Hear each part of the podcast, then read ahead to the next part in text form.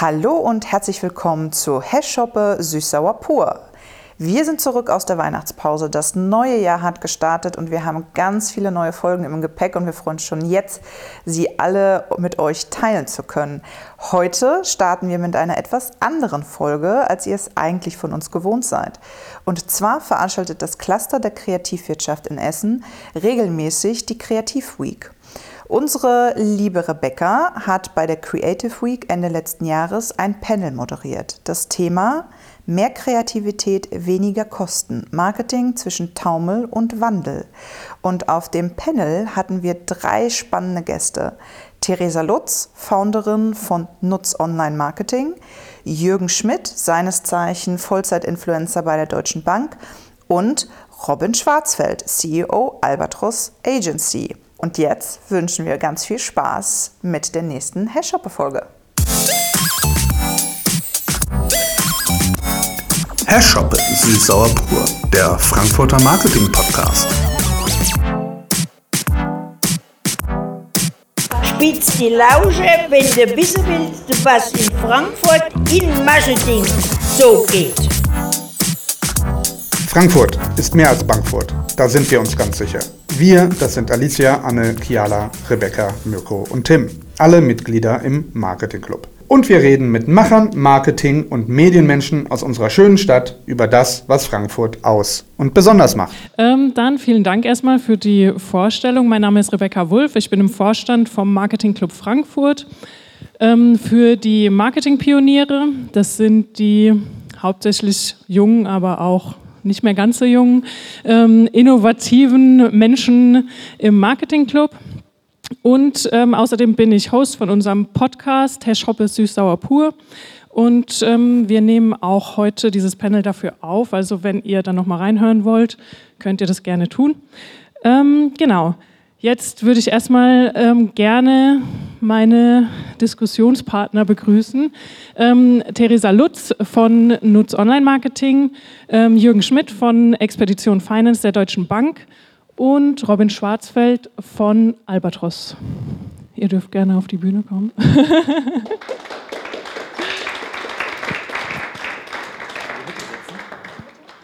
So, sehr gut. Erstmal ähm, sehr schön, dass ihr da seid und ähm, meiner Einladung gefolgt seid. Ich freue mich total auf unser Gespräch jetzt. Ähm, ich würde sagen, ihr stellt euch vielleicht selber mal kurz vor. Das könnt ihr viel besser als ich. Ähm, Genau, also vielleicht, Theresa, fangen wir mit dir an. Lass mal gucken, ob das hier funktioniert. Ja, hi.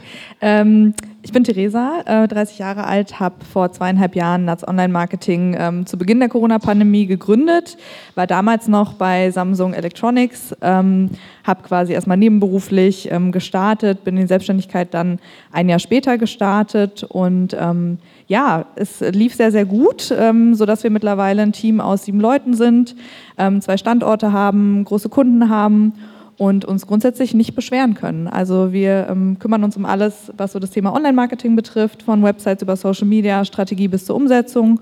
Und ja, bin sehr, sehr glücklich, dass das alles so ist und danke nochmal für die Einladung.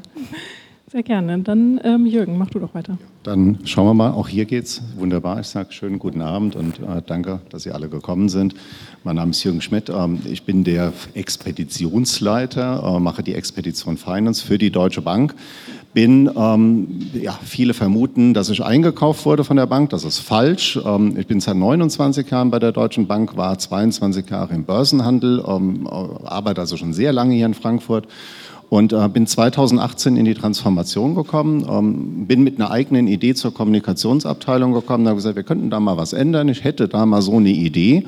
Das hat ganz viele Leute begeistert. Ähm, die haben dann gesagt, wir arbeiten mit dir an diesem Konzept, wir probieren das jetzt mal. Und ähm, daraus hat sich ein Wissensformat entwickelt, das auch eine eingetragene Marke mittlerweile ist. Ähm, wir vermitteln Wissen, das heißt, wir geben Zugang zu den Themen und Trends der Zukunft wecken Interesse und kommen somit auch in die Diskussion, denn Inhalt sind Zukunftsthemen, die die Bank, Finanzindustrie, aber natürlich auch die Kunden draußen betreffen.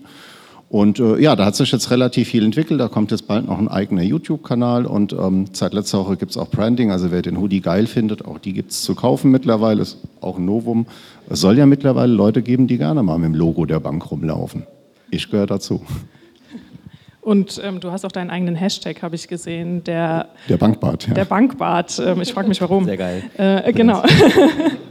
äh, ja, Robin, dann ähm, last but not least. Ja, ursprünglich äh, bin ich gelernter Musiker, weiß ganz, wissen ganz wenige. Ich dachte, ich sage das jetzt mal heute hier.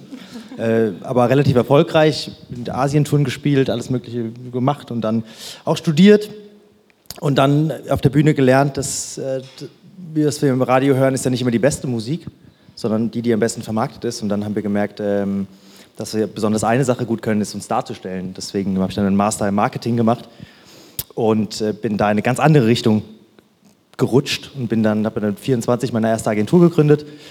Äh, mache dann jetzt auch da weiter mit 28 dann die richtige GmbH und Group äh, mit mehreren Angestellten jetzt in Frankfurt auch und das kommt so daher, deswegen haben wir diesen krassen kreativen Ansatz.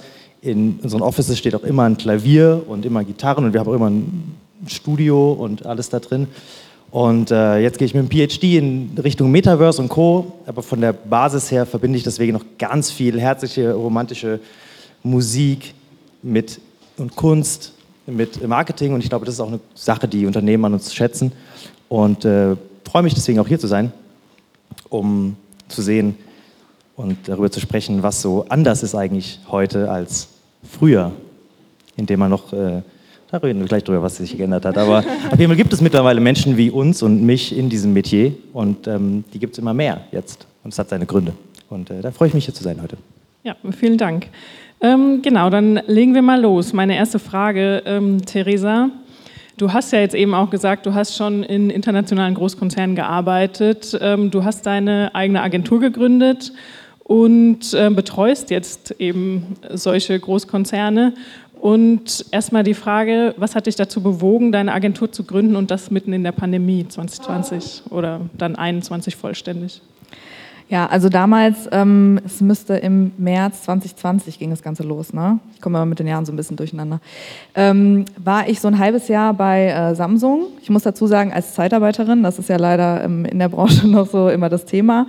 Ähm, und wer wird zuerst gekickt in Krisenzeiten? Das sind ähm, die Zeitarbeiter. Und ich wollte mich immer schon selbstständig machen, auch schon im Studium, hatte aber ganz ehrlich einfach nicht den Mumm irgendwie, um das umzusetzen. Habe mir immer viel zu viel Gedanken gemacht, kann ich das überhaupt und was sagen andere dazu? Und ähm, in dem Moment hatte ich halt einfach keine andere Wahl. Also ich dachte mir, okay, es könnte sein, dass ich jetzt bald meinen Job verliere, auch recht schnell. Ähm, in der Krise wird mich auch keiner neu einstellen. Ich habe jetzt keine andere Wahl, ich mache das jetzt.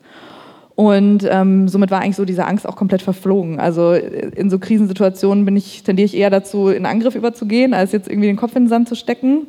Und es war eigentlich genau der richtige, ähm, der, genau der richtige Move für mich in dem Moment. Ne? Konnte am Ende halt keiner ahnen, dass es irgendwie das beste Jahr für Samsung in der Historie wird so, und dass mir nachher auch ein Vertrag angeboten wird und alles. Aber ich habe ja dann nebenberuflich schon mir was aufgebaut gehabt und es lief einfach sehr, sehr, sehr gut. Und dann habe ich gesagt, nee, ich verabschiede mich jetzt und äh, mache mein eigenes Ding. Ja. Ja, cool. Also es ist ja ähm, auch noch eine Besonderheit an deiner Agentur. Ähm, und zwar hast du inzwischen sieben Mitarbeiterinnen, also in der recht kurzen Zeit auch sehr gutes Wachstum eigentlich. Ähm, es sind nur Frauen in deiner Agentur. Ist das Absicht und wenn ja, warum? Also wir sind in Summe sieben, also sechs Mitarbeiterinnen, wir wollen es jetzt nicht größer machen als es ist. ähm, es sind nur Frauen, ja, das ist absolut keine Absicht. Also wir hätten gerne mal ein paar Männer, aber ähm, ich weiß nicht genau, woran das liegt. Also wir kriegen viele Bewerbungen, wir kriegen auch teilweise Bewerbungen von Männern, aber mit, Ab also mit großem Abstand äh, mehr Bewerbungen von Frauen. Ob das immer noch so ist, weil es irgendeine Art von Stigma gibt, dass Marketing eher für Frauen irgendwie oder von Frauen auch gemacht wird. Also wie gesagt, wir würden uns wünschen, dass mal eine andere Sicht von einem Mann auch mit reinkommt. Ähm, ein zweiter Punkt ist aber halt auch, dass die Bewerbungen, die wir von Männern bekommen, auch leider also qualitativ ein bisschen, ähm, ja, ich sage es ehrlich, abstinken gegen die, die äh, dann von den Frauen kommen. Ne? Also wir haben wirklich, ich bin unglaublich glücklich mit meinem Team, eine davon ist heute auch mit dabei, äh, ganz tolle Mitarbeiterin. Ähm, und es, die Person muss halt auch immer irgendwie ins Team passen, muss eine gewisse Motivation haben. Ähm, ich erwarte nicht groß fachliche Kenntnisse bei, beim Einstellen oder beim Einstellungsverfahren, aber dass jemand einfach das richtige Mindset irgendwie mitbringt. Und das ist bislang bei den Männern noch nicht so gewesen, leider. Okay, also Männer, strengt euch mal an, um endlich mal das zu erreichen, was die Frauen können. Ähm, genau, dann ähm, Robin, du hast ja auch jetzt Viele schon, Mädels in der Firma, stimmt, ja, auf jeden Fall. Das weiß ich tatsächlich gar nicht. Hälfte, Hälfte fast. Ah ja, okay, das ist schon mal eine gute Quote. Aber liegt auch daran, wir haben viele Illustratorinnen und Designerinnen und das gibt es auch einfach viele Mädels. Ähm, aber ja, also ist praktisch egal quasi geworden. aber es ist nur bei uns so, glaube ich. Es ist in manchen Branchen ist halt noch krass biased. Aber bei uns ist es wirklich so random, es ist halt so. Und es ist auch cool, das ist eigentlich ein cooles Statement, dass man nicht danach aussortiert, sondern es ist halt so. Man guckt in die Firma sagt, haben wir jetzt nicht extra gemacht, sondern es ist einfach so. So soll es doch eigentlich auch sein. Ja, finde ich auch am besten Ja. dann eigentlich. Ja. Ja, du hast ähm, ja dadurch, dass du schon so jung gegründet hast und immer noch sehr jung bist ähm, mit deiner Firma, ähm, du hast auch schon den einen oder anderen Berufseinsteiger eingestellt und ähm, du hast mir mal erzählt, dass auch viele von der Uni kommen, also beziehungsweise du kennst halt viele aus deinen Unitagen noch. Ähm, jetzt bist du auch gerade in deinem Forschungsprojekt zu ähm, Ophthalmologie, also die Augenheilkunde in Kombination mit Metaversen. Ähm, das heißt, du bist nicht nur nah an den Trends, ähm, sondern du bist auch nah an der Uni. Ähm, du hast wahrscheinlich viel Kontakt mit irgendwelchen Studierenden, mit Professoren und so weiter.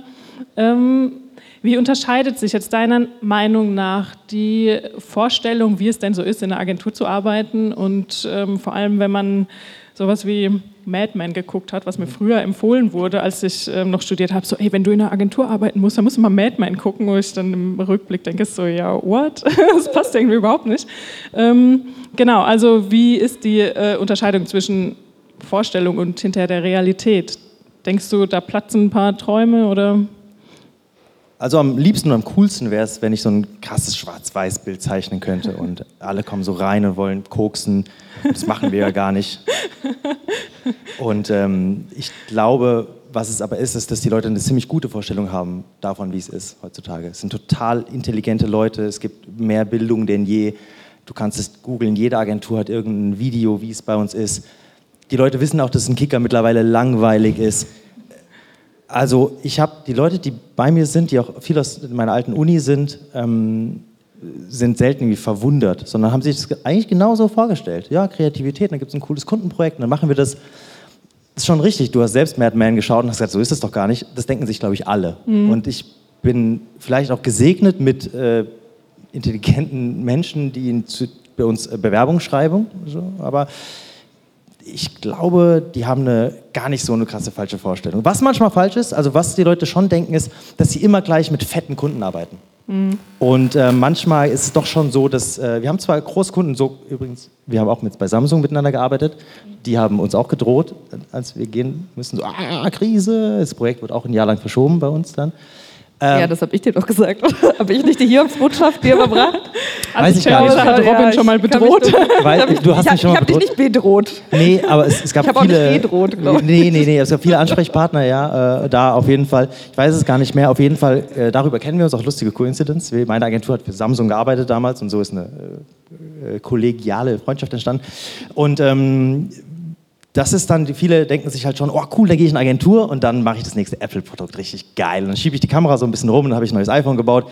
Und so ist es halt nicht ganz so. Äh, es ist halt so, dass man viele KMUs macht, also kleine und mittelständische Unternehmen betreut ähm, und äh, dass sich da langsam hocharbeitet. Und das ist aber auch cool, dass die Leute auch wissen, dass man in, einem, in einer jungen Agentur, was die nicht gedacht hatten, ist, dass man so viel Unternehmerisches mitbekommt, weil die sind in Pitches dabei, die freuen sich, ganz viel über sich zu erfahren. Und deswegen sagen wir auch, eigentlich sind wir ein Inkubator. Und wenn jemand sagt, er will selbst gründen, dann soll er das direkt machen und wir unterstützen den, geben denen die Tools an die Hand. Und das ist auch passiert. Also es ist auch passiert, dass zwei, drei oder zwei Illustratorinnen bei uns äh, gesagt haben, ey, wir machen eigentlich ein eigenes kleines Designstudio. So, okay, cool, die Konditionen sind ein bisschen anders und hier habt ihr zwei Aufträge von uns. Und ähm, das geht schon. Das hat sich geändert, finde ich. Ja. Also die haben eine sehr gute Vorstellung davon sind mittlerweile so weit, dass die einfach alles aus dem Internet lernen und ziemlich weltoffen zu uns kommen. Ist krass. Also nicht so wie ich. Ich dachte, es ist so. Ja. Ich dachte, geil, lass uns eine Agentur machen. Wie Skyrocketing. Und dann ist es doch richtig harte Arbeit. Oh Gott, Ja. haben wir viel gemacht. Aber das- ähm, Das ist, glaube ich, der Punkt, den man sehr viel unterschätzt. ja, aber ich finde, die Leute haben doch schon ein sehr gutes Bild und sind echt Ja. schon am Start. Auch wenn es nicht so eine coole Antwort ist, natürlich. Ich dachte, ich könnte alle, Ja, gut, alle aber- beeindrucken, mit, wie die Agenturwelt wirklich ist, aber die wissen es irgendwie schon. Ja. Ja, ja. Ja, cool. Also es ist ja auch schön, wenn Sie dann nicht enttäuscht sind, sondern es feiern. Also von daher. Ja, total. Genau. Ja. Ähm, Jürgen, ähm, du hast dir eigentlich deine berufliche Realität selbst erschaffen, so ein bisschen, ne? weil ähm, du ja quasi gezwungen wurdest, dich umzuorientieren und hattest dann deine, ähm, deine eigene Idee ähm, zu Expedition Finance und bist quasi dadurch Corporate Influencer geworden. Ähm, du arbeitest jetzt in der Deutschen Bank, was ja offensichtlich ein internationaler Großkonzern ist. Ähm, du hast inzwischen fast 100 Videos online, wo du verschiedene Themen beleuchtest und erklärst. Ne? Und ähm, auch nicht so eine schlechte Followerschaft. Also das ähm, läuft schon ganz gut, glaube ich. Und ähm, was mich aber überrascht hat, als wir schon mal miteinander gesprochen haben, ist, dass du gesagt hast, ja gut, das ähm, Budget habe ich eigentlich keins. Ich kriege eine Kamerafrau bezahlt und das war es eigentlich. Ähm, wenn man jetzt mal denkt, okay, Großkonzern, Deutsche Bank, ist das schon, würde ich mal sagen, ein lächerlicher Betrag, ähm, wahrscheinlich, der in dieses Projekt gesteckt wird, dafür, dass es auch so erfolgreich ist. Ähm, du hast dir alles selber beigebracht, machst eigentlich die Videos auch selbst. Ich glaube, du schneidest die auch selbst und so weiter. Nee, Schnitt ist es nicht, aber das. Ja. Und ähm, was denkst du, wie hätte sich dein Projekt entwickelt, hättest du von Anfang an mehr Budget zur Verfügung gehabt? Denkst du, es wäre auch wirklich so geworden, wie es jetzt ist? Das sind jetzt ganz viele Fragen, die du gestellt hast. Ja. Wenn, wenn wir das mal durchgehen, ja, das stimmt. Ähm, ich war 22 äh, Jahre Händler gewesen an der Börse. Es war die Transformation, es ist wie im schlechten amerikanischen Film. Du kommst in so ein Büro rein, äh, zwei Minuten später bist du deinen Job los. Ähm, das nennt sich ja heutzutage nur, du verlierst deine Rolle, das ist ja keine Kündigung. Ähm, habe dann kurz darauf die Idee bekommen, bin mit dieser Idee zur Kommunikationsabteilung gegangen. Du sagst, das ist heute ähm, Corporate Influencer. Ich habe mit dem Begriff ein bisschen Bauchschmerzen, muss ich dazu sagen. Ein Corporate Influencer ist für mich eine Person, die was verkauft, also die im Endeffekt einen Einfluss hier ausübt, wo der Name herkommt.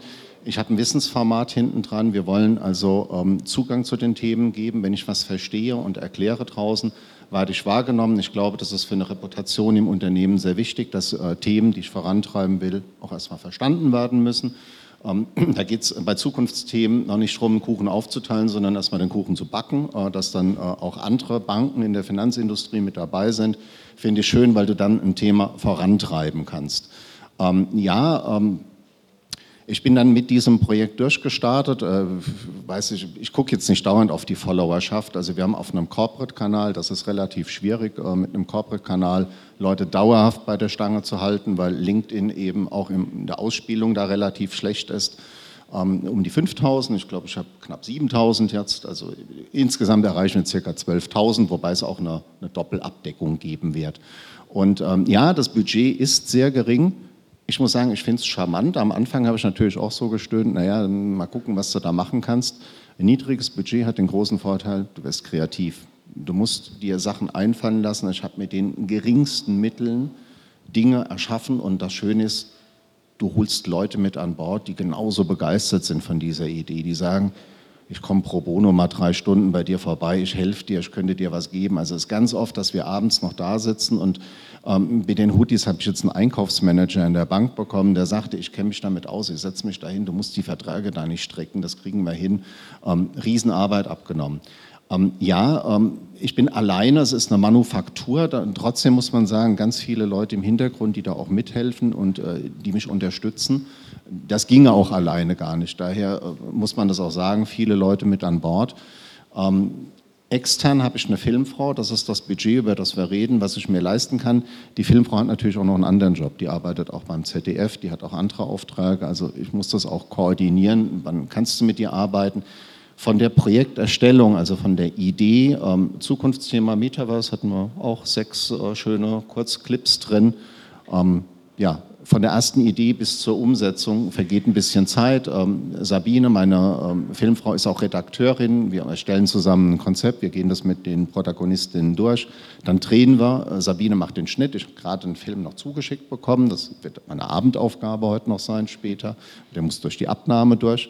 Und dann kommen diese Prozesse. Also komplett dieses, ähm, ich lebe ja in der, in der Deutschen Bank, auch in diesem äh, Universum und muss ja auch Regeln einhalten. Und da gibt es ja auch einen Regulator im Hintergrund. Also das muss alles berücksichtigt werden. Das muss ich einhalten. Und ähm, ich habe die Frage diese Woche diskutiert mit meinem Chef, bringt mehr Geld mehr? Ich sage nein. Ähm, ich sage, du musst ein gewisses Grundbudget zur Verfügung stellen, damit wir eine gewisse Qualität abliefern können.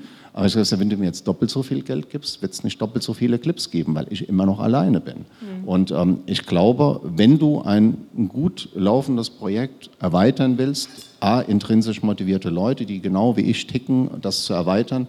Traum ist nach wie vor, ich finde, äh, Jürgen Schmidt, der darf auch weiblich sein, ist egal, in Asien und in Amerika, dann hätten wir das international, das wäre schon ein Traum. Ja, cool. Also ein ähm, Projekt dann eher in geeignetes Personal stecken, als jetzt unbedingt in. Momentan läuft das sehr charmant mit mir alleine, muss ich ja, sagen. Das ja. ist ja auch. Das ist ja auch ein Versuchsprojekt, muss ich sagen. Also wir haben, wir haben so eine 10%-Methode, muss man dazu sagen. Das ist so eine Art Pinguin-Methode. Weiß nicht, ob die äh, bekannt ist im Marketing oder haben wir die selbst erfunden? Ich weiß es nicht. Ja. Also es äh, ist immer so, der Pinguin, der stratzt da über das Eisen, hat Hunger und ähm, dann springt er in das Eisloch rein und sucht nach Fischen. Wenn der Pinguin nicht mehr auftaucht, war halt eine Robbe schneller und ähm, ich bin der Pinguin. Ja. Und es gibt halt ein paar Löcher, die sind gefährlicher und ähm, ich bin immer wieder aufgetaucht. Also das kann auch sein, wenn was jetzt schief geht, dass der Pinguin verschwindet. Ich glaube, der Pinguin hat momentan auch ein bisschen Pelz und äh, Influencer, also ein paar Follower hinten dran und äh, das läuft ganz gut und wir dürfen weitermachen. So 100 Clips sind es ja jetzt schon. Ja. Nächste Woche geht es nach Asien, also äh, ich bin gespannt. Cool, sehr gut. Sind wir gespannt, was da noch weiter passiert. Ähm, also zum Thema Budget. Ähm, ich habe das Gefühl, dass die jetzt auch gerade in der, in der Krise, wo wir ja jetzt zurzeit einige von haben, ähm, die Marketingbudgets immer weiter sinken und ähm, Marketing ist irgendwie immer das Erste, wo Budgets gekürzt werden, ähm, zumindest aus, äh, aus meiner Erfahrung, als ich äh, im Marketing noch gearbeitet habe. Und ja, alle, andererseits erwartet man einfach immer mehr. Alles soll möglichst kostengünstig, möglichst messbar, die Top-KPIs und so weiter ähm, sein. Ähm, Theresa, wie siehst du das? Ist das auch deine Beobachtung? Ja, also jetzt muss man sagen, bei mir hinkt der Vergleich so ein bisschen, wenn ich jetzt sage, im, im Zeitverlauf von den letzten drei Jahren hat sich das so und so verändert. Da hat sich bei mir ja auch sehr viel verändert. Also ähm, ich hatte bei Samsung ein Jahresbudget, äh, Jahresbudget von mindestens zwei Millionen. Das habe ich Was? jetzt. Davon habt so ihr 90 Prozent bekommen. so wenig. Oh, das ändert alles an unserer Beziehung. Ich kann eigentlich hier nicht, nicht mehr sitzen. Nein, aber ich meine nur, der, der Vergleich ähm, in meiner persönlichen Geschichte hinkt halt so ein bisschen. Ne? Ich habe schon das Gefühl, dass mehr als äh, auf Effizienz geachtet wird, dass mehr aufs Geld geschaut wird, definitiv. Ähm, man ist da einfach irgendwie sensibler geworden und es wird auch viel mehr versucht zu messen, was in meinen Augen nicht so wirklich viel Sinn ergibt, also in, in vielen, vielen Fällen. Ne? Also ich habe ähm, die Frage auch schon bekommen, auch von dem Mittelstand, ähm, ja, wenn wir jetzt diesen Post machen, wie viel mehr Umsatz haben wir denn dann? Mhm. Ja, ein bisschen schwierig zu sagen, ne? also bis gar nicht zu sagen, so, so isoliert. Ne? Also es wird versucht bis ins letzte Detail, ist das von mir? Nee. Mhm. Ähm, es wird versucht wirklich bis ins letzte Detail da so ein ROI irgendwie rauszuholen, ähm, der aber in vielen Fällen einfach nicht so funktioniert. Also mhm. in der Hinsicht finde ich, hat sich schon was verändert, ja. Mhm. Und ähm, Robin, ähm, du bist ja sehr stark an den, an neuen Trends dran, jetzt auch ähm, durch deine ähm, Thesis und deine Firma. Ähm, was denkst du, wie experimentierfreudig die Unternehmen sind? Oder hat sich da was geändert, ähm, auch gerade wenn die Budgets knapp werden? Jetzt hatte Jürgen eben gesagt, weniger Budget, mehr Kreativität. Ist, heißt das auch mehr Experimentierfreude? Ich denke, dass es immer, es hat sich gar nicht so viel verändert nur das Gefühl, was Kreativität ist, hat sich bei den Unternehmen verändert. Mhm. Also ich denke, dass das Investment ist immer noch das gleiche. Früher war halt Marketing total neu. Und dann hat man halt viel Geld drauf geworfen. Daher kommen diese Mad Men-Zeiten. Alle fliegen irgendwo hin, machen einen riesen Pitch.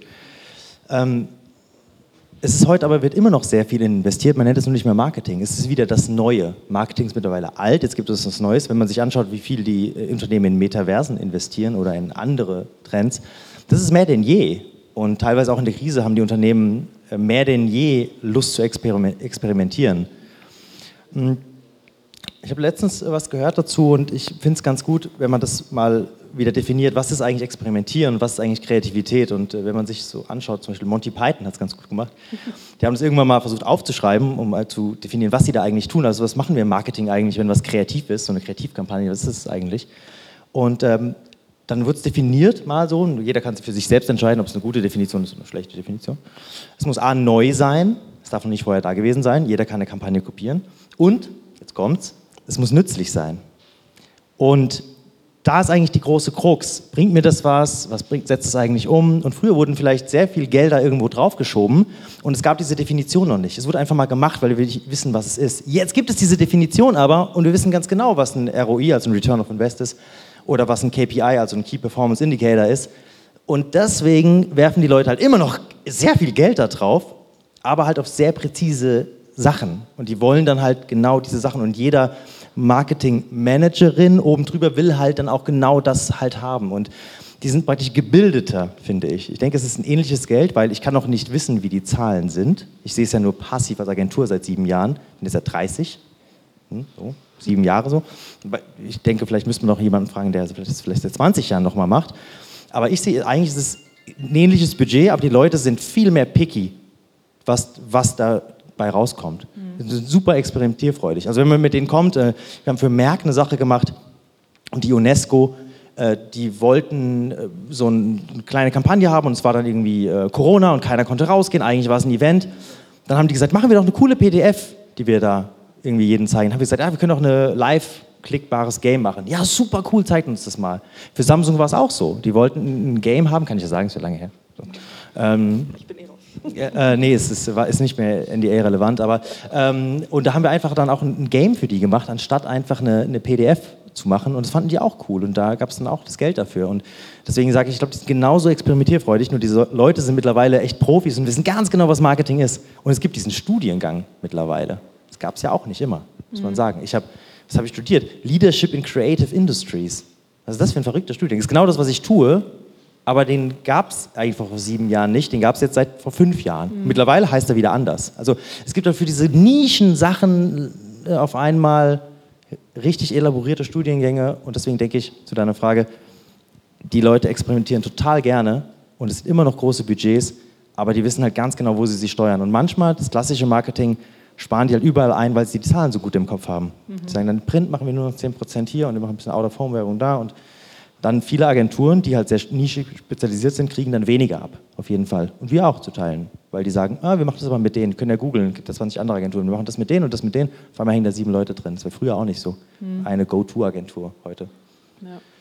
ja. Und ähm, Denkst du, dass die Wirtschaft der Forschung hinterherhinkt, was jetzt ähm, gerade solche Trendthemen angeht? Weil ähm, ich glaube, dass an der Uni oder ja generell in ein bisschen innovativeren Bereichen auch viel Neues entdeckt wird oder Neues vorgeschlagen wird und nehmen das die Unternehmen dann auch auf? Also wenn du sagst, sie sind schon experimentierfreudig, aber inwieweit kann denn ähm, zum Beispiel ein kleines Unternehmen dann sagen, ja cool, wir machen jetzt irgendwas im Metaverse, wo es, wo es ja wahrscheinlich noch gar keinen ROI gibt, weil da ist momentan noch nicht so viel los.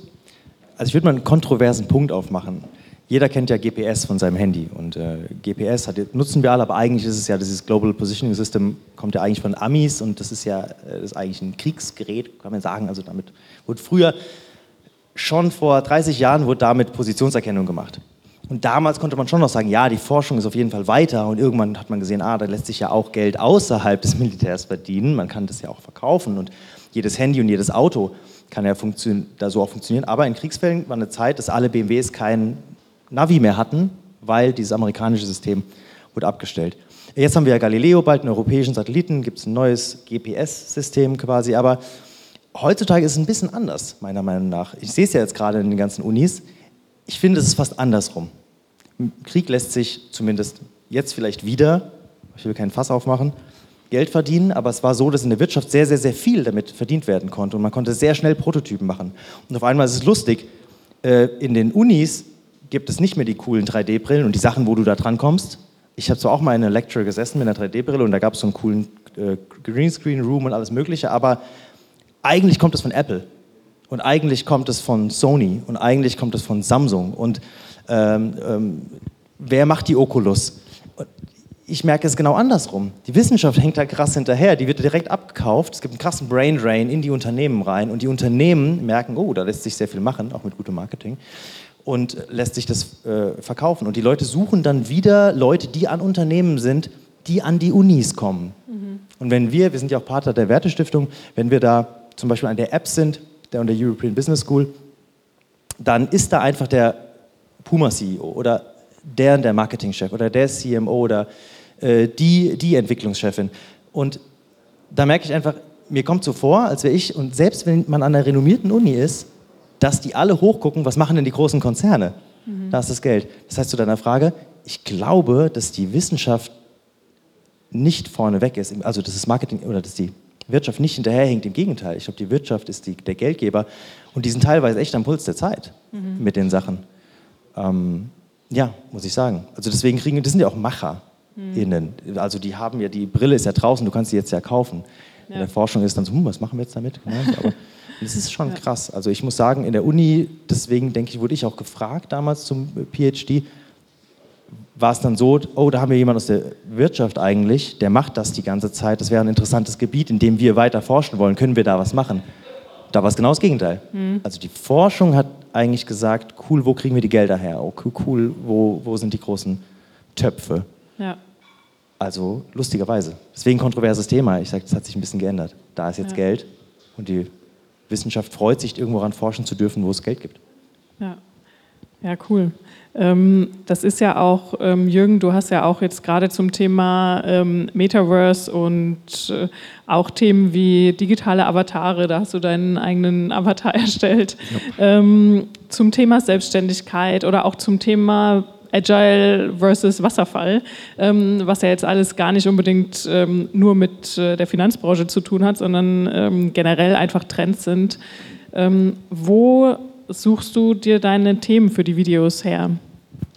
Das ist eine gute Frage. Als wir angefangen haben, war ja das ähm, Thema, wie gestalten wir denn erstmal dieses Format? Und für mich war es klar, wir schauen in die Zukunft wir schauen, was bewegt die Bank- und Finanzindustrie. Ich fand das immer so sperrig in dem Begriff, äh, die Bank- und Finanzindustrie bewegen. Sorry, der Kunde hinten dran, die Kundin, die bewegt das ja auch. Alle neuen Trends, die kommen. Wenn wir über das Metaverse sprechen, das ist ja kein Bankenthema, das, das ist ja in der ganzen Industrie letzten Endes verankert. Für was kann ich das verwenden? Und dann war das Interesse natürlich an den Megatrends erstmal dran. Ähm, ich bin ja in einer ziemlich ungünstigen Zeit gestartet. Das ist gerade dann Corona gekommen. Wir waren in den Reiseplanungen. Ähm, März 20 war definitiv sehr ungünstiges Startdatum, das wir uns da vorgegeben hatten. Und ähm, ich musste dann bis August erstmal Pause machen, hatte dann auch so ein paar Clips eingedreht und ja, wir konnten dann erstmal nur in Frankfurt reden. Also wir waren auch so ein bisschen gebunden an die Themen, die erstmal die Bank interessiert haben, weil da bin ich an die Leute gekommen. Wir haben im Ostpark gegrillt und haben ein NFT uns erklären lassen. Also man musste halt mal ein bisschen anders denken zu der Zeit. Und ähm, da ich jetzt aus, auch aus der Corporate Bank komme, also aus dem Teil der Unternehmensbank der Deutschen Bank, ich sage immer so ein bisschen der Motor, dann hast du die Industrie hinten dran. Ähm, da war immer so die Frage, wo drückt denn der Schuh bei den Unternehmen? Und wenn du mit äh, den Leuten redest, erfährst du relativ schnell, ähm, was die belastet und was sie denn auch ändern wollen in der Zukunft. Und aus den Themen, die wir uns erst ähm, ja so wirklich zusammen recherchiert haben, oh, was könnte der nächste Trend sein, ist das relativ an, schnell anders geworden, dass ich Themen zugespielt bekommen habe, erst aus dem Haus, aber dann auch von extern. Also jetzt, wo das Projekt auf LinkedIn seit gut fast zwei Jahren läuft.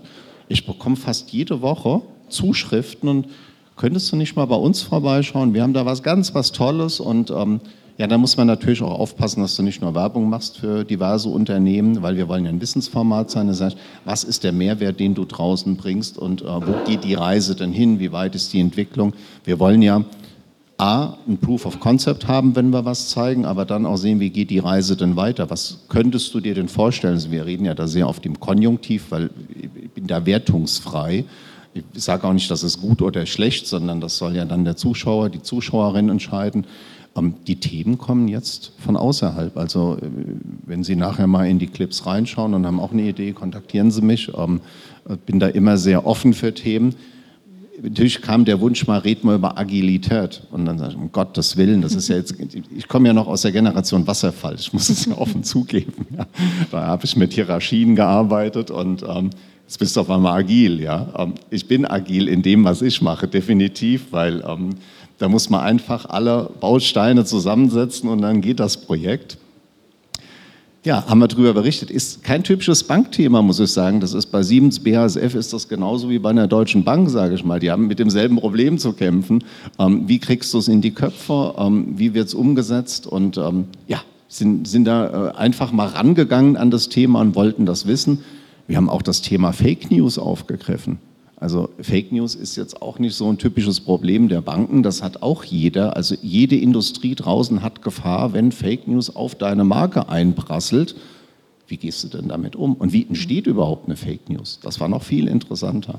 Also die, die Themen kommen mittlerweile zu uns und wir können das äh, uns aussuchen. Ich bekomme richtig schöne Themen mittlerweile angeboten. Das hängt natürlich damit zusammen, dass die Followerschaft gewachsen ist, dass es, du wirst einfach sichtbarer. Und wenn du eine gute Qualität in deinen Clips ablieferst, und wir legen ja immer den Mehrwert auf das Wissen, ähm, meine Filmfrau sagt immer, wir sind Google Plus. Also du kannst es nicht googeln, wir sind ein Stück drüber. Und trotzdem so ein Edutainment-Charakter, Sendung mit der Maus, Sendung mit der Bank letzten Endes, ähm, finden die Leute lustig. Und wir hatten, ja, ich glaube 95 oder Drehs, Clips sind draußen, 100 habe ich schon gedreht. Ich habe keine einzig böse Stimme gehört. Die haben alle danach gesagt, das hat ja richtig Spaß gemacht mit euch. Das war mal ganz anders. Das wird doch gesagt, wir beißen nicht. Also auch der Dreh macht mit uns Spaß. Ja, sehr gut. Ähm, jetzt hat, ähm, hast du gesagt, die Themen kommen eigentlich zu dir und ähm, Robin hatte vorhin gesagt, ja eigentlich die, ähm, die Wirtschaft macht die Innovation. Ähm, wie ist das denn, wenn jetzt ein Unternehmen Marketing macht selbst, ähm, beziehungsweise... Ähm gibt es Geld. Ich will dich nicht unterbrechen, aber die Wirtschaft gibt es Geld. Ich ja. denke schon, dass die Wissenschaft macht schon die Innovation. Okay. Ich will nur sagen, ich will jetzt nicht sagen, dass der große Konzern hier super geil und alles, ja. sondern ich will nur sagen, wo das ja, Geld okay. herkam. Ja, okay, das Geld, das Geld kommt aus den großen Unternehmen ja. und ähm, damit auch die Innovation finanziert. Ähm, jetzt, ähm, Theresa, hast du die Sicht als Auftraggeber eigentlich vom, im Konzern, hast du wahrscheinlich auch mit Agenturen eben zusammengearbeitet und ähm, selber jetzt als Dienstleister. Ähm, wie ist das denn? Kommen die Unternehmen dann auch mit irgendwelchen Trends und sagen, ja, wir wollen jetzt das umsetzen, egal wie. Hauptsache, wir benutzen jetzt TikTok oder wir benutzen XYZ. Ähm, was ist da die Herangehensweise? Und denkst du, das hat sich irgendwie geändert, so in, in deiner, äh, also wie die Herangehensweise an Kampagnen ist? Ich überlege gerade, ich hatte nämlich vorhin so einen Gedankengang, als Robin gesprochen hat, ob ich das irgendwie jetzt miteinander verbinden kann zum Thema Experimentierfreude in den Unternehmen, weil ähm, ich muss sagen, ich ähm, muss dir da so ein bisschen widersprechen. Du hast nämlich vorhin gesagt, dass in der Marketingabteilung sehr viele schlaue Menschen sitzen. Das stimmt grundsätzlich schon. Ähm, aber die werden ja auch immer ähm, evaluiert von ihren Vorgesetzten. So. Und was aus meiner Erfahrung ist es häufig so, und das finde ich sehr, sehr schade, und es ist auch frustrierend dann als Dienstleister, dass ähm, man natürlich als ähm, Marketing-Mitarbeiter oder Mitarbeiterin schaut, ähm, wie oder wie kann ich die KPIs matchen, die mein Vorgesetzter oder meine Vorgesetzte erreichen möchte. Also wenn beispielsweise ähm, der Vorgesetzte oder die Vorgesetzte der Person nicht wirklich freie Hand lässt und sagt, du bist der Spezialist, du bist der Experte oder die Expertin, mach mal, sondern einfach sagt beispielsweise, es geht mir jetzt um Reichweite, wir möchten jetzt möglichst viel Reichweite auf dem Kanal haben, dann passieren so Sachen wie, und äh, da musste ich gerade dran denken und ein bisschen schmunzeln, bei Samsung war es zum Beispiel so, ähm, wir waren ja im, im, Trainingsbereich, also haben interne Trainings auch gemacht und auch interne Events gemacht ähm, für ähm, Saturn, Mediamarkt-Mitarbeiter etc. Und die mussten halt auch so ein bisschen bespaßt werden.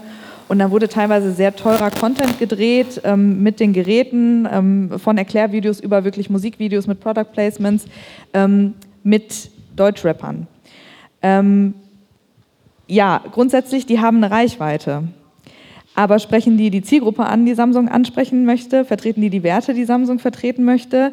Weiß ich nicht. Und experimentierfreudig. Ist experimentierfreudig, äh, freudig, ja, ja, semi. Weil ich glaube, da saßen halt schon Experten, die die beauftragt haben, die das eher mit einem Zähneknirschen gemacht haben, weil sie genau das wussten, dass es nicht wirklich zur Brand passt. Aber sie haben halt von ihrem Vorgesetzten gehört, ähm, du, wir möchten möglichst viel Reichweite, mach jetzt, dass wir möglichst viel Reichweite haben. Es kann aber halt auch schädlich für die Brand nachher sein. Ne? Also Ähm, um zu deiner Frage zurückzukommen, ich überlege gerade, ob ich sie noch im Kopf habe. Also es kann so oder so sein. Ähm, es gibt natürlich Unternehmen, die sind experimentierfreudig, ähm, die dann mit ganz komischen Ideen irgendwie auf uns zukommen, wo wir dann gucken müssen, okay, wie können wir das irgendwie auch einordnen, dass es halt für die Brand passt. In meiner persönlichen Erfahrung ist es häufiger so, dass wir die kreativen Ideen liefern und denken so, boah geil, das kann man machen, das kann man machen, das kann man machen. Stellen das dann vor und dann wird gesagt, ja, schon cool, aber kriegen wir nicht durch. Und das ist dann halt schon irgendwie schade und frustrierend.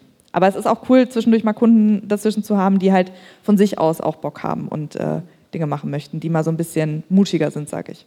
Mhm. Sag ich ja, ähm, ich glaube, dass da sich, also das, da kommt jetzt so ein bisschen der Punkt durch. Ich meine, die, die KPIs, man kriegt das so vorgegeben und es wird dann mehr darauf geachtet als das Marketing an sich oder die Kunst dahinter, das äh, Marketing eben zu machen. Und ähm, es müsste ja eigentlich umgekehrt sein, dass man ähm, das Marketing nach vorne stellt und dann sagt, die KPIs sollen am Ende dabei rumkommen und nicht die KPIs sollen erreicht werden und dann. Ja, vor allem wenn du halt mutig bist und guten Content auch produzieren möchtest oder kreativen, äh, wirklich einen Content, der auch einen gewissen Mehrwert hat. Also ich glaube nicht, dass bei dir, Jürgen, ich, weiß nicht, wie es ist, aber ähm, ob du irgendwelche KPIs hast, die du erfüllen musst?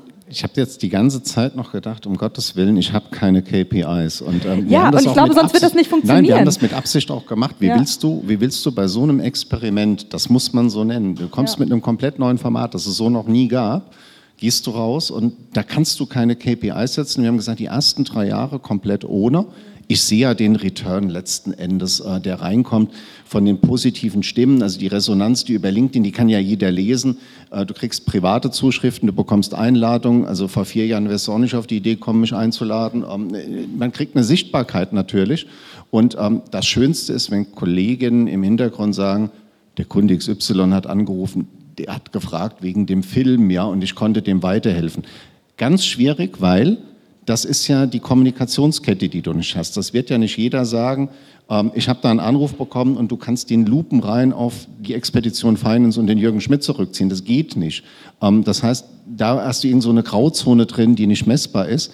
Dass es definitiv erfolgreich läuft und wir Geschäft bestimmt dadurch generieren, ähm, ja, ähm, Zudem ist es eine tolle Wahrnehmung über die HR-Ebene. Das muss man auch sehen. Das ist ein KPI, der jetzt im Business anders bewertet wird. Aber in der heutigen Zeit musst du dir natürlich auch Gedanken machen, wo kriege ich die richtigen Leute für mein Business in der Zukunft her. Und das sind jetzt nicht diese Hard Factors, äh, wo ich sage, äh, da verdiene ich XY damit, sondern ich kriege auch die richtigen Leute durch solche Formate. Ja, aber das müssen die Unternehmen, also viele Unternehmen, glaube ich, erst noch lernen dass man, wie gesagt, nicht alles direkt messen kann, ja. sondern auch erstmal das laufen lassen muss und sich entwickeln lassen muss und auch so kreativen Ideen einfach und das Silo-Denken musst du eben ja. zur Seite schieben. Ähm, wenn ich jetzt auch in der Corporate Bank mache, aber das für die Gesamtbank. Äh, draußen ist das Wumpe, die sehen nur das Logo da drauf und sagen, der ist von der Deutschen Bank. da da gibt es kein Silo-Denken und Kostenstellen, sondern das ist all in one letzten Endes. Und äh, da spielt eins in das andere rein und sicherlich wird es irgendwo einen Benefit ein bisschen mehr geben in Abteilung A und B sagt, oh, da zahle ich vielleicht einen Schnippel zu viel, aber sorry, am Ende des Tages ist das rechte Tasche, linke Tasche. Ja, du, ähm, du hast zwar eben gesagt, du magst den Begriff Corporate Influencer nicht. Ähm, aber jetzt auch von dem, was du jetzt gerade gesagt hast, du bist ja schon auch so ein Gesicht, was man dann vielleicht kennt, wenn man sich zum Beispiel als Bewerber für die Deutsche Bank interessiert oder so, dass man dann irgendwann auf dich stößt. Du bist ja auch auf der Webseite zum Beispiel platziert. Ähm, Theresa, du sagtest eben, ähm, ist ja hier irgendeine Kampagne mit einem Rapper, ähm, um Produkte zu verkaufen. Ähm, denkt ihr, dass die Zukunft des Marketings jetzt noch einen stärkeren Schwerpunkt, als jetzt eh schon da ist, auf Personen statt das eigentliche Produkt bekommt. Also ähm, wenn ich den Influencer mag, dann kaufe ich auch die Produkte und es ist schon fast egal, von welcher Marke. Hauptsache, der Influencer ist cool und bringt das Produkt gut rüber. Ist die Frage jetzt an mich gerichtet oder? An euch alle. Würde ich gerne von euch allen eine Antwort bekommen. Robin, mal an. Wenn, wenn wir so schauen, welche Fragen oder bei dir oder bei Ihnen und die Großeltern unseren Eltern gestellt haben, was die machen, und keine Angst, ich komme auf die Frage zurück. Es ist genau das. Be with me a minute. Dann haben die immer gefragt, hast du einen Job? Eigentlich. Nicht was für einen, sondern hast du einen. In der nächsten Generation war es dann, okay, was hast du eigentlich für einen? Also, wie machst du das? Bist du daran gut? Macht dir das Spaß? Und jetzt sind wir in einer Generation angekommen, die Jobs und Produkte hat, bei denen sie sich fragen, warum habe ich eigentlich diesen Job oder kaufe dieses Produkt? Mhm. Und ähm, man kann es auch nachlesen, das, im Theorem ist es Simon Sinek's Golden Circle, Marketingtheorie, der hat gesagt, erst what, dann how und dann why. Und wir sind jetzt in dieser Why-Zeit halt angekommen und äh, da denke ich, dass sich das Marketing dahin weiterentwickeln wird. Es wird immer mehr die Frage dahin gehen, was ist der Purpose, äh, der, der, Grund von der Sache, warum tue ich das? Deswegen hinterfragen so viele Leute auf einmal ihren, ihren Arbeitgeber oder was sie kaufen. Auf einmal gibt es Alternativprodukte, die nachhaltig sind, kaufen die Leute weniger iPhones und so weiter. Also es ist äh, ganz interessant, obwohl es auch gute Geräte sind. Äh, ich sage nur, ähm, ich denke, in der Zukunft wird es noch individueller sein. Noch mehr, dass Leute sagen, warum mache ich das eigentlich? Noch mehr nischiger. Es wird auch viel mehr Unternehmen geben. Es ist auch viel einfacher zu gründen. Es ist auch viel einfacher zu generieren. Heute hat jeder einen Laptop. Mit dem Laptop ist eine Soundkarte drin, da kannst du Musik machen und Video schneiden, GPU, also Grafikleistung, super preiswert. Für 500 Euro hast du einen Computer, mit dem du eigentlich ein Business runnen kannst. Und zwar aus Kalkutta, aber in Frankfurt angemeldet. Das ist ganz egal. Wir haben auch 90 Prozent der Leute auf Homeoffice, weil egal, wo die ihre Rechner stehen haben und ob die in Boxershot arbeiten oder nicht. Und das wird halt viel mehr so sein. Ich denke, der Content wird super individuell sein. Äh, große Marken werden eher weniger werden, außer sie schaffen Subbrands zu machen mit coolen Identitäten. Es wird viel mehr, ich denke, Influencerinnen und Influencer werden eigene kleine Brands haben, werden die auch selbst vertreiben können. In den nächsten zehn Jahren wird sich der Markt bestimmt richtig aufsplitten. Ist dann viel unübersichtlicher. Ähm, deswegen haben auch TikToker teilweise krassen Erfolg. Wenn die irgendwann mal merken würden, dass sie selbst wirklich diese Marke sind und nicht von oben gekauft werden können. Ähm, ja, wir haben äh, da ähm, bei uns im Office haben wir so ein Studio, viele kennen das vielleicht vom, vom Marketing-Podcast, ist so ein Pool. Ähm, wir haben doch öfters mal Tonaufnahmen. Wir hatten da letztens eine Band drin mit der Agentur, weil kennen wir über Connections und die waren halt bei uns aufgenommen, so ein Musikvideo und die haben gesagt, ja, die wurden jetzt von Virgin Records angefragt und auch von Sony, aber die haben eigentlich gelernt, dass man ja so einen Vertrag nicht annimmt. Habe gedacht, was? Echt? Den nimmt man nicht an? Das macht man nicht? Macht man das nicht? So, nein, nein, nein, weil da sind ja die Konditionen so schlecht und wenn man das selbst vermarktet über XYZ, dann geht es ja ganz anders, die Nummer. Ich so, ach krass, das ist es heute. Also ich denke, es wird weniger corporate werden in der Zukunft. Es wird individueller werden. Es gibt viel mehr Brands, viel mehr Individualität. Und es passt doch dann eigentlich zu uns allen, finde ich, weil der Mensch ist ja eigentlich individuell. Also für mich ist es eine positive Bewegung, finde ich. Ja. Zumindest meine Meinung. Ja, ich finde das ganz interessant, weil ich habe jetzt ähm, im Supermarkt und auch irgendwie auf Instagram oder weiß ich nicht, habe ich jetzt öfter mal gesehen, dass alle möglichen Influencer und irgendwelche Rapper machen jetzt alle Eistee. Ich weiß nicht, was das für ein weirder Trend ist. Ähm, ist nach der Pizza gekommen. Pizza gab es vorher. Ja, also ich, ich finde es ultra absurd und ich weiß nicht, vielleicht bin ich ja zu alt für oder so, aber keine Ahnung, ich finde das total seltsam, von irgendeinem Rapper Eistee zu kaufen. Ähm, und ähm, das ist ja dann aber auch, da steckt wahrscheinlich auch irgendeine.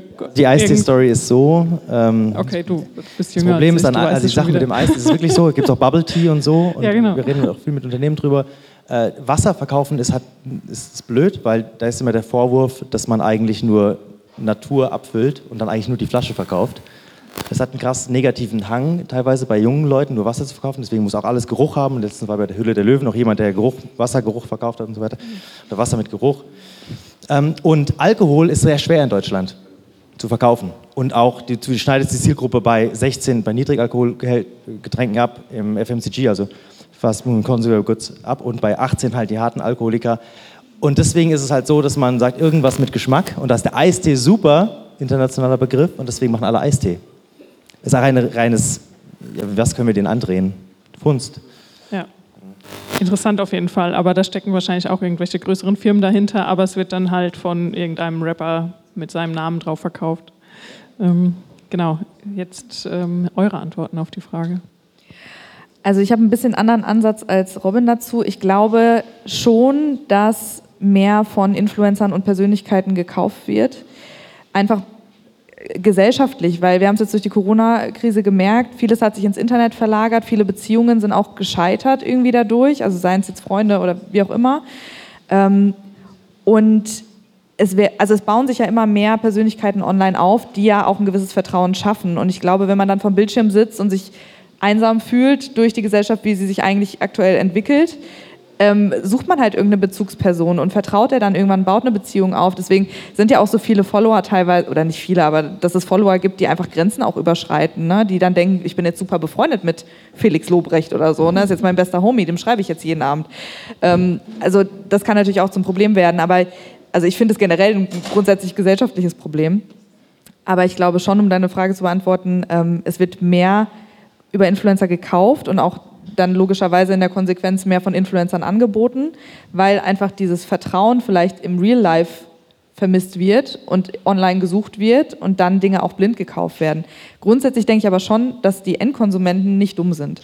Also, dass man sich auch gerade bei so Anschaffungen, ich meine, Eistee kostet jetzt 2 Euro, aber sobald es jetzt dann auch etwas höherpreisiger geht, dass man nicht sofort einfach zuschlägt, ähm, dass man sich da schon seine Gedanken macht und auch äh, researcht quasi, ob man das, äh, ob das wirklich sinnig ist oder nicht. Ne? Mhm. Ja.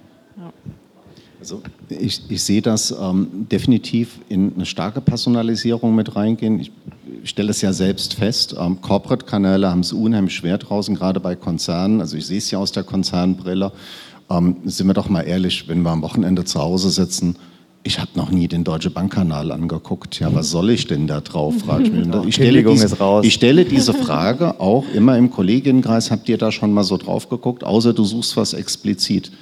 Und das ist eine Utopie, dass man sagt, ach, ich gehe mal auf Google und dann finde ich das. Nein, ähm, ich muss deswegen die Sachen genau so anbieten, dass sie gefunden werden letzten Endes. Und ähm, bei einem Corporate-Kanal ist immer die Gefahr, die Leute wittern da Werbung hinten dran, die wollen mir da was verkaufen. Und wenn ich natürlich mit Wissen komme, ist das wieder eine andere Nummer. Deswegen mache ich auch einen eigenen YouTube-Kanal dafür, dass du ein bisschen abgesplittet bist. Es ist definitiv personenbezogener, wenn ich ähm, ein Gesicht zum Thema habe. Das heißt, ähm, im, im Bankenkontext würde ich mal sagen, ich brauche ein Gesicht im Landing-Bereich, muss mir ploppen Gesicht hochkommen. Ich glaube, dass sich das verstärken wird mit natürlich mit einer Gefahr, dass dieses Gesicht sehr arg und sehr stark an die Marke gekoppelt ist und auch die Gefahr natürlich geht, dass dieses Gesicht irgendwann mal sagt, nee, ich mache mal was anderes heute und ich gehe woanders hin. Das ist natürlich die Gefahr, ähm, dass dann die Marke eventuell ein bisschen leidet drunter. Trotzdem sehe ich es immer mehr, dass du dieses Expertinnentum hinbekommst.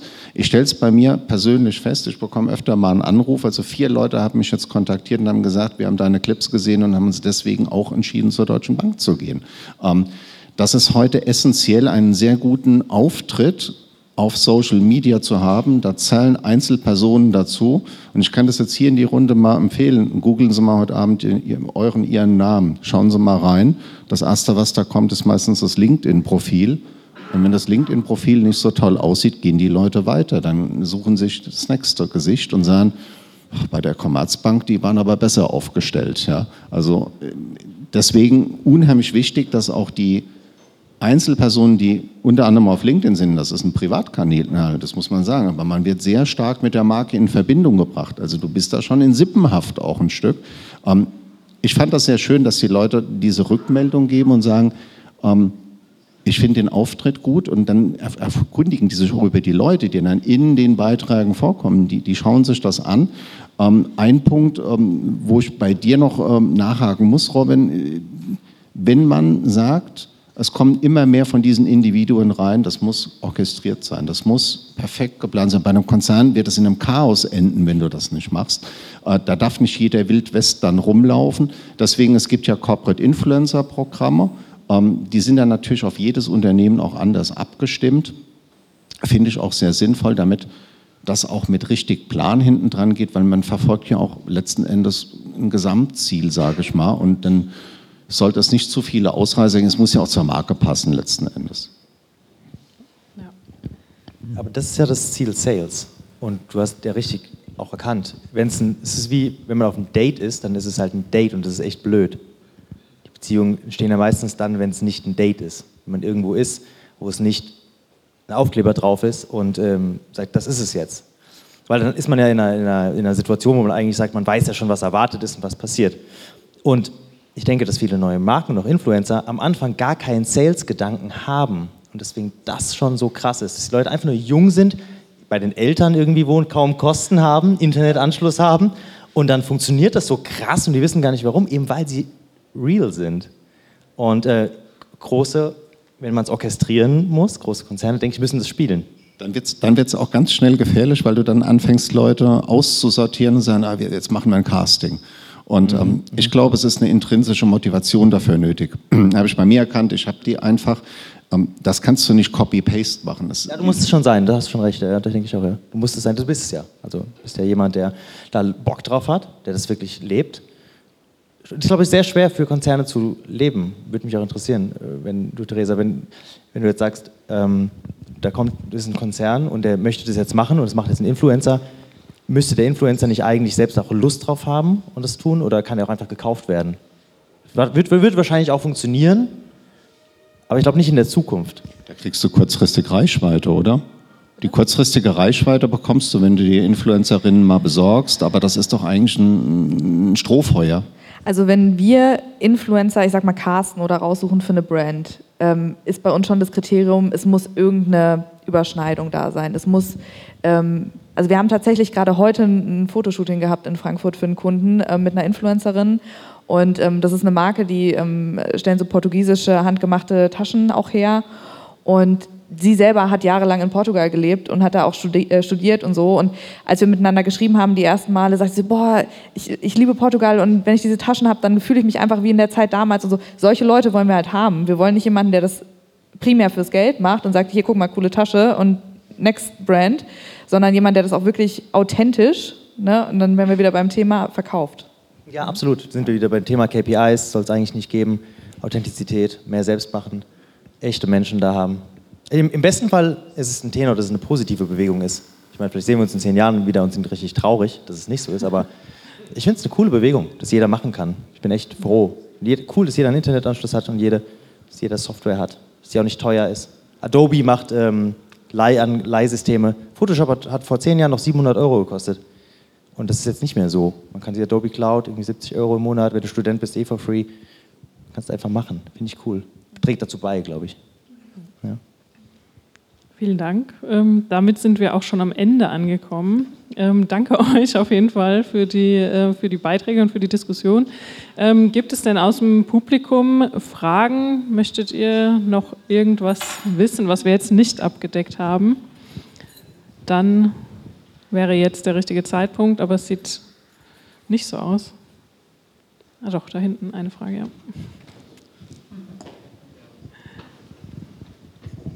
Hi, äh, ja, erstmal danke für die interessante Diskussion. Ähm, ich bin auf der Corporate-Seite sozusagen.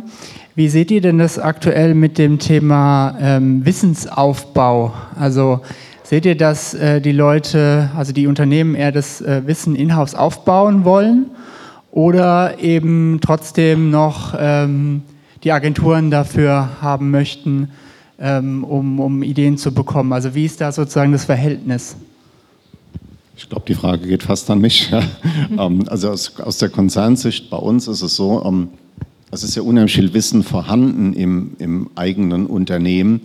Und ähm, mit meinem Format zeige ich das Wissen und habe natürlich drei Zielgruppen. Äh, die erste Zielgruppe ist definitiv die Mitarbeiterschaft. Die zweite Zielgruppe sind die Unternehmen, unsere Kunden letzten Endes, die natürlich auch wissen wollen, was treibt eine Bank. Und die dritte Zielgruppe ist die Gesellschaft draußen. Und im Haus das Wissen erstmal hinzubekommen, dass die Leute sagen, boah, nehme ich an. Zukunftsthemen ist großartig, weil du ja genau in diese Richtung auch gehen möchtest. Das Unternehmen entwickelt sich ja weiter und sagt, dann gucken wir einfach mal. Und dann kommen ganz viele Leute, die, die interessieren sich dafür und dann finden da super fruchtige Gespräche statt. Und ähm, ich merke es bei mir, dass viele Leute auf mich zukommen und sagen, wir könnten ja auch mal irgendwas mit dem Film machen. Da sage ich, wieso machen wir nicht Tutorials in der Bank? Wieso erklären wir nicht kurz in zwei, drei Minuten, um was es geht, stellen diese Filme intern dann rein. Das heißt also, du kannst das intern heute relativ günstig auch produzieren mit einem Filmstudio. Dann, ähm, da, muss, da muss jetzt kein Hollywood-Streifen draußen stehen, sondern es muss ja Wissen vermittelt werden. Und da höre ich auch gerne mal zwei Minuten zu, wenn mir jemand einen Begriff erklärt. Also äh, so eine Library aufzubauen, geht äh, hausintern sogar relativ einfach. Wir merken bei Produktion mit Unternehmen, also wir sind viel im Pharmabereich unterwegs, das heißt, ich kann nicht für die ganze Branche, also für die Branche schon, dafür, nicht für alle Unternehmen sprechen, aber dass öfters mal, und es ist vermehrt vorgekommen, Leute dabei stehen, die das gerne lernen. Also, dass dann jemand ist, da wird eine Agentur angerufen, dann ist da jemand dabei, der sagt dann, ähm, ach so, machen die das so. Und dann wir, sind wir aber auch einmal darauf eingegangen, haben gesagt, wir machen da auch Schulungen drin, also es ist kein Problem. Wir machen uns doch gerne rar da und sind dann nur noch im Consulting oder so. Ich denke, das passiert mehr. Ja, auf jeden Fall. Ich bin auf der anderen Seite. Und nein, das, das ist auch richtig so, dass du den Blick von extern mit reinbekommst, weil es ist ja heute so, ich habe selbst zwei Gen Sets zu Hause sitzen, die drehen ja auch gerne mal einen Film und die halten ihn dann für ganz toll. Und da sage ich, mit Storytelling hat das jetzt nicht so viel zu tun. Ähm, da muss ja auch, das muss ja Hand und Fuß haben letzten Endes. Und deswegen ist die, die Sicht von außen auch für mich so wichtig. Deswegen habe ich eine externe Filmfrau dafür. Und ähm, ich würde mir heute nicht zutrauen, na, das habe ich jetzt zwei Jahre lang gesehen, jetzt kann ich das ja selbst machen. Da ist ja auch eine Handschrift zu erkennen. Und ähm, wir versuchen das Wissen schon weiterzugeben, aber es ist immer wichtig, nochmal andere Augen drauf zu haben. Deswegen finde ich das auch nicht verkehrt, mit extern zu arbeiten. Ich finde es auch richtig. Also würde das nie, nie missen wollen. Die Wege sind auch anders. Also die Studienwege und die Bildungswege dahin sind ja anders. Man geht ja mit einem anderen, wenn man jetzt irgendwie, keine Ahnung, hat Illustration studiert, als Beispiel, und dann geht man jetzt ja nicht zur Deutschen Bank erstmal als erstes. Geht irgendwo Kannst an. schon. Ja, das ist cool, super geil. Ähm, nur ich denke, dass halt die Wege in die Agenturen schon einen bestimmten Schlag von Mensch finden und den holen die sich dann da auch raus. Und mittlerweile haben die Agenturen auch gelernt, dass es halt so auch Spezifikationen gibt oder Spezialisierungen, möchte ich eher sagen. Also es gibt richtige Pharma-Agenturen, es gibt richtige ähm, FMCG-Agenturen und es gibt richtige Agenturen nur für Sport. Und das ist cool. Und ich denke, das ist am besten Fall ist es für, für ewig eine Synergie. Kann sein, dass ich biased bin, weil es mein Job ist. Äh, vielleicht wünsche ich mir das nur oder wünschen wir uns das nur. vielleicht sind die Agenturen irgendwann nicht mehr da und dann hat jedes Unternehmen seine eigene Kreativschmiede. Aber dann könnte es vielleicht ein fester Teil sein. Das heißt, zu jeder Bank gehört ein Kreativteam. Das Beispiel mhm. könnte sein in der Zukunft. Also wenn ich noch mal einmal kurz eine andere Seite dazu ähm, das ist wieder ein ziemlicher Downer, aber gut, warum, ich glaube, warum wir so schnell so gut gewachsen sind und auch so viele Kunden bekommen haben, war tatsächlich der Zeitpunkt. Also für uns war die Corona-Krise das Beste, was uns hätte passieren können, weil ähm, die Unternehmen Angst hatten, leider auch Mitarbeiter entlassen haben, einfach die Ressourcen nicht mehr hatten intern und dann extern halt aufstocken wollten. Ähm, ja, und auch gemerkt haben, wir müssen irgendwie digitaler werden und online gehen und äh, hatten da einfach nicht die Ressourcen intern äh, vorhanden. So. Also ich glaube schon, dass gerade, wie du auch schon sagst, die Ex Experten, die einfach in den Agenturen sitzen, die ein anderer Schlag sind, die normalerweise nicht im Konzern sind, dass da die Expertise sich schon reingeholt wird, aber dass es auch ein Ressourcenthema ist und auch ein, ja, wie, wie sieht es aktuell aus? Ne? Wir sind immer noch in einer von 5000 Krisen aktuell. Ne? Und äh, da ist einfach eine Unsicherheit und bevor Leute eingestellt werden, wird lieber eine externe Agentur erstmal dazu gebucht. Mhm. Bei uns ist es tatsächlich so, dass wir eine externe Agentur reinholen, um uns zu unterstützen, aber wir die auch gleichzeitig buchen, um unsere Mitarbeiter weiterzubilden. Also, mhm. dass wir jetzt sagen, okay, die sind mega gut in einem Bereich, wo wir Weiterentwicklungspotenzial haben, was wir aber auch gerne können würden und auch gerne in andere Teams weitergeben würden. Und ähm, so machen wir einfach mit der Agentur, mit, äh, mit den Kreativen aus der Agentur, sagen wir, okay, mach doch mal einen Workshop für unsere Kreativen, die wir in-house haben, um so auch das Wissen ein bisschen abzugreifen und die Methodik abzugreifen, dass wir uns auch einfach am Ende natürlich aus äh, Unternehmenssicht dann auch selbstständig ähm, weiterentwickeln können, ohne dann die auf die externe Agentur immer angewiesen zu sein. Also. Ähm, ein Punkt dazu noch generell zu was Kreativität ist. Wir hatten es ja vorhin kurz. Ich, das ist ganz wichtig, glaube ich, ein bisschen hart vielleicht zu wissen, auch für uns. Viele sind hier wahrscheinlich Kreative im Raum, wir sind bei der Creative Week dass Kreativität für viele außerhalb, für die das nicht ihr Lebensinhalt ist, ein Luxus ist. Und das vergisst man manchmal, weil man denkt, man ist so super essentiell. Aber wenn man down to the earth ganz ehrlich ist, ist man, wenn gekürzt wird, gar nicht so essentiell. Und das ist ein bisschen hart. Man sagt natürlich. Verkaufen was, kannst du nicht. Jetzt, ich bin ja nur ehrlich. Ne? Ich meine, wir sind jetzt nicht im Sales Pitch. Brauchst du es unbedingt. Ähm, dann muss man schon sagen, man sieht immer dann, wenn man in ein Land oder auch ein Unternehmen in der Krise ist, dann wird dann schon stark an der Kreativität gekürzt. Und es ist auch okay, weil im Endeffekt schicken die halt jemanden an die Tür und der verkauft es mit der Klingel, ohne Logo, ohne alles. Und da kommt halt Geld rein und dann, aber ich freue mich total, wenn Unternehmen erkennen, was man da alles machen kann. Mhm. Und ähm, das denke ich, sollten wir immer im Hinterkopf behalten, dass wir auch sehr dankbar sein können, dass es so viel Kreativität gebucht wird und dass wir in einer Zeit leben, in der das geschätzt wird. wir sind ja hier und werden eingeladen, das Marketing ist ein Thema, Kreativität ist ein Thema, man kann zeichnen, das ist cool und man wird nicht dafür von seinen Eltern ausgelacht, dass man Illustrator werden, das ist auch eine Sache, man kann es heute werden Ja. und äh, das ist ein Job, du kannst damit dein Geld verdienen, du kannst auf einer Insel wohnen, das ist Was sagst du deinen Eltern, was du machst? Oder was, was sagen die über Die dich? wissen das alles nicht. Nein, aber ähm, da, ich hatte da Glück. Die hatten mir irgendwann ein Klavier gekauft damals. Ja, ich durfte immer machen, was ich wollte. Ähm, ähm, und dann war es glücklich, dass ich dann damit auch noch Geld verdienen konnte. Aber das ist nicht halt jeder so. Und deswegen sage ich, das ist, man ist man da gesegnet. Und viele sagen halt, geh in einen anderen Bereich, da wo man, du weißt, dass du damit Cash machst, das ist bei der Kreativität nicht so. Weil du kannst ja dich nicht, in der Kreativität ist ja nicht so, dass du einfach deine Kreativität ändern kannst und dann damit Geld verdienen kannst. Du verkaufst dich ja instant, wenn du es so machst. Und es ist halt deswegen Luxus, wenn wir irgendwie mit diesem Bereich Geld verdienen können. Und deswegen wird halt so schnell gekürzt.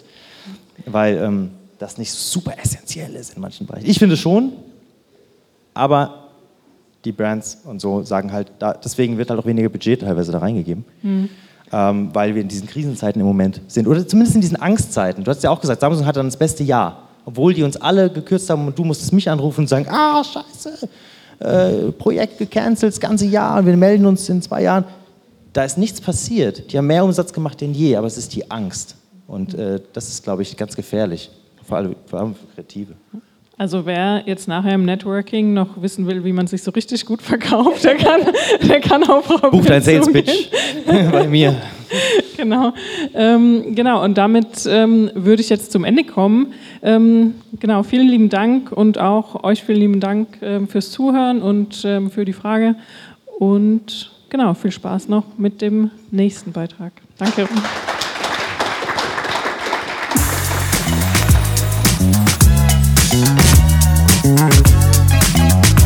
Na, hast du was gelernt? Aus dem ganzen Tag